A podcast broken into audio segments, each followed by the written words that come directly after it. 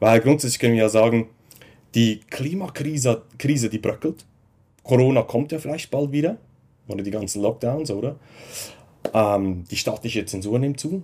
Deutschland schafft sich ja gerade ab. Kannst du überhaupt noch ruhig schlafen? Ja, sehr gut sogar.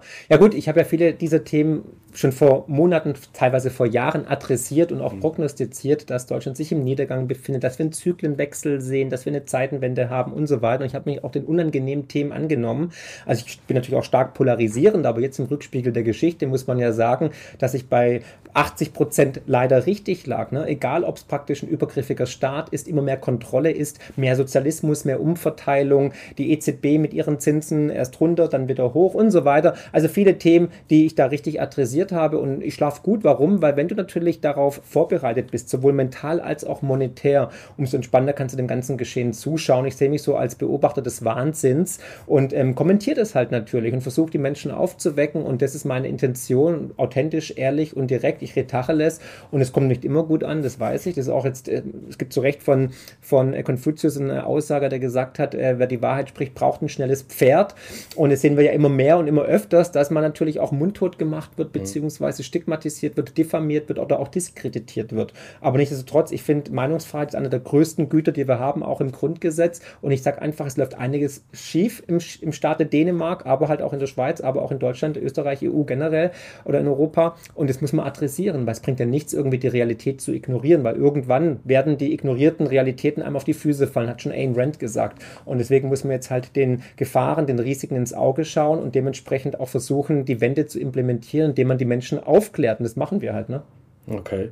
Aber was, was würdest du sagen, ist so das größte oder the number one problem? Geld. Geld. Geht immer ums Geldsystem. Also ähm, das, das, Fundament für unser, für unser Wirtschaften, für unser Leben ist die Energie Geld. Ne? Und das Geldsystem ist das Fundament für Kriege, ist das Fundament für Krisen, für Inflation, für Verarmung, für alles eigentlich. Und Macht natürlich. Also das, da müssten wir ansetzen. Deswegen fix the money, fix the world. Deswegen Bitcoin ganz klar. Ja. Und die, die anderen Probleme generieren sich daraus. Also ob es dann irgendwie Sozialismus ist, Planwirtschaft ist, Kriege oder halt dann auch Vogue sein, Gendern, Klimakleber, all der Stuss, ja, ähm, das kann sich nur entwickeln in einer, in einem inflationären Geldsystem, in einem Ponzi-Scheme und das erleben wir halt gerade. Aber es gibt ja so viele Herausforderungen momentan. Hm? Also ich, ich sag mal so, wir haben auch deutsche Kunden, wir haben auch ein paar Kunden, die von euch zu uns gekommen sind, ein paar von uns, die zu euch gekommen sind. Ähm, ich habe Freunde in Deutschland. Mich interessiert das auch, was in Deutschland abläuft, weil zwei, drei Jahre später kommt es dann in die Schweiz, Immer. oder? Das ist einfach. Und deshalb interessiert es mich auch. Und so meine, ich will jetzt in Deutsch nicht sagen, was die zu tun haben oder so. Das machen wir schon für die ganze genau. Welt, keine Sorge. Sehr gut. Nee, aber es geht mir einfach darum, so die Welt aus Schweizer Sicht, meine subjektive Meinung oder, oder, oder Sicht, die ich sehe, ist einfach die Gesellschaft, die die schafft sich ab, sozusagen in Deutschland, nicht? Ja. Du, wir sehen Zyklenwechsel. Wir sehen gerade eine Akkumulation von Krisen, von vielen Krisenherden, die nicht mehr stemmbar sind. Die letzten 20, 30, 40 Jahre waren stetige Krisen, die immer mit noch mehr Geld gelöst werden mussten. Wir hatten äh, Eurokrise, Corona-Krise, Flüchtlingskrise, Bankenkrisen, äh, Wirtschaftskrisen und wie wurden die immer wieder gelöst? Niedrige Zinsen und viel Geld, viel Umverteilung, immer mehr Sozialismus, immer mehr Abhängigkeiten vom Staat, also von den Bürgern am Staat und so weiter, um die Menschen auch Gefüge zu halten. Ne? Und jetzt sehen wir halt, früher waren es Millionen, dann waren es irgendwann Milliardenbeträge, jetzt reden wir über Billionen schon in der Zwischenzeit. Also es ist tatsächlich ein Aufschaukeln der Proble Probleme, der Krisen. Und ähm, ja, wir sehen gerade den Niedergang Deutschlands, wir sehen den Niedergang der westlichen Welt und wir sehen diesen Paradigm Shift, also diesen Paradigmenwechsel. Also wir leben nicht mehr in einer globalisierten Welt, sondern wir sehen die Deglobalisierung. Wir leben nicht mehr in der unipolaren Welt, wo die USA die Weltpolizei war und der Dollar war die unangefechte Nummer 1 Weltleitwährung. Nein, jetzt leben wir in einer multipolaren Welt, weil die BRIC-Staaten oder auch China aufmüpfig sind und sagen, so, wir machen auch Rohstoffdeals in anderen Rechnungen. Wir, also Corona hat vieles geändert. Corona war der große Game Changer. Wir sehen auf einmal, dass wir eine Weimarisierung der deutschen Politik sehen. Es kommen neue Parteien nach oben, die AfD wird immer stärker, dann wird es eine neue Partei im konservativen Spektrum geben. Frau Wagenknecht, mit der habe ich ja auch so, also mit Sarah mhm. Wagenknecht habe ich auch schon einige Interviews geführt, wird eine, will eine eigene Partei gründen, ich darf nicht zu viel sagen jetzt, aber wird kommen wahrscheinlich, ja.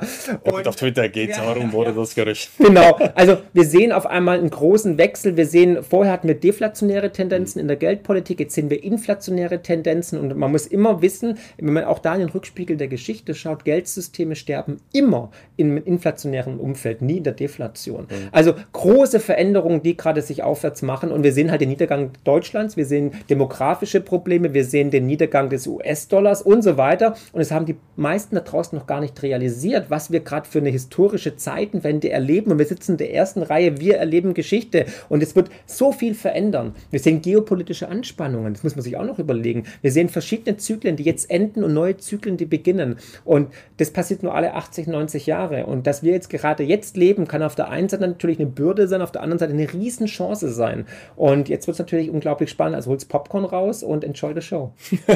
ja, du kannst es so einfach sagen, oder? Nee, also du, ich habe mega Respekt davor, ich bin da unglaublich demütig, aber ähm, ich bin unendlich dankbar dafür, dass ich halt ähm, das sehen darf und dass ich das miterleben darf und dass ich auch irgendwie das Geschenk habe, hinter die Kulissen zu schauen, ähm, Kontakte zu haben, in unterschiedlichste Bereiche, Einblicke zu haben, Inside-Informationen zu haben, aber auch die Matrix verlassen zu haben, um zu erkennen, was wirklich passiert mhm. und diese Puzzleteile zusammenzulegen. Und das, das, ist so wertvoll, das kann ich auch nur jedem sagen. Man sollte auf jeden Fall versuchen, ein ganzheitliches Bild zu gewinnen. Also nicht nur auf die Wirtschaft gucken, nicht nur auf Bitcoin gucken, sondern es ist wirklich wichtig, was passiert geopolitisch, steuerlich, gesellschaftlich und gerade jetzt auch Corona. Das hat ja so viel gezeigt, wie schnell Freiheitsrechte selbst in der demokratisch-freiheitlichen Schweiz abgeschafft abgeschafft worden sind, mhm. ja von heute auf morgen. Und das ist schon ein Gamechanger gewesen und hat auch viele Menschen aufgeweckt. Und so wie jede, jeder Bärenmarkt im Kryptobereich ähm, Leute zum Bitcoin bringt, so wird auch jede Krise Menschen sozusagen aus der Matrix rausspülen. Meinst du das wirklich? Ja, ist so. Das merke ich ja.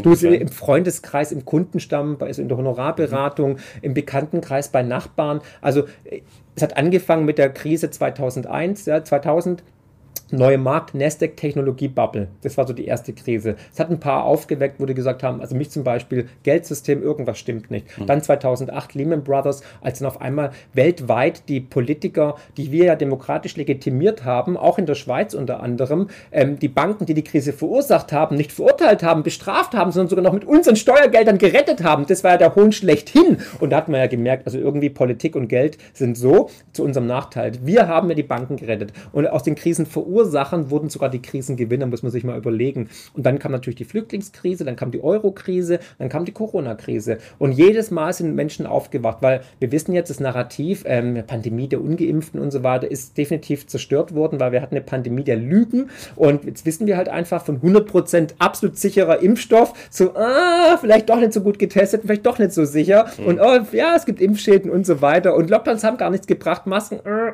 und Coronavirus war gar nicht so schlimm. Nichtsdestotrotz sind wir jetzt eine Übersterblichkeit. Das sind natürlich alles Sachen, die werden jetzt schnell unter den Teppich gekehrt ne, und schnell weitermachen und so weiter. Die nächste Sau durchs Dorf treiben, nächste Krise irgendwie adressieren, damit die Menschen schnell abgelenkt sind, Brot und Spiele. Ich meine, für mich war es ja so, bezeichnend, dass Fußball eines der ersten Sachen war, die wieder sozusagen während Corona erlaubt worden sind. Das war so genial, es war wie im römischen Imperium, macht schnell das Kolosseum auf, holt die Gladiatoren raus, die Leute werden äh, zu rebellisch und wollen protestieren und ziehen sich die gelben Westen an.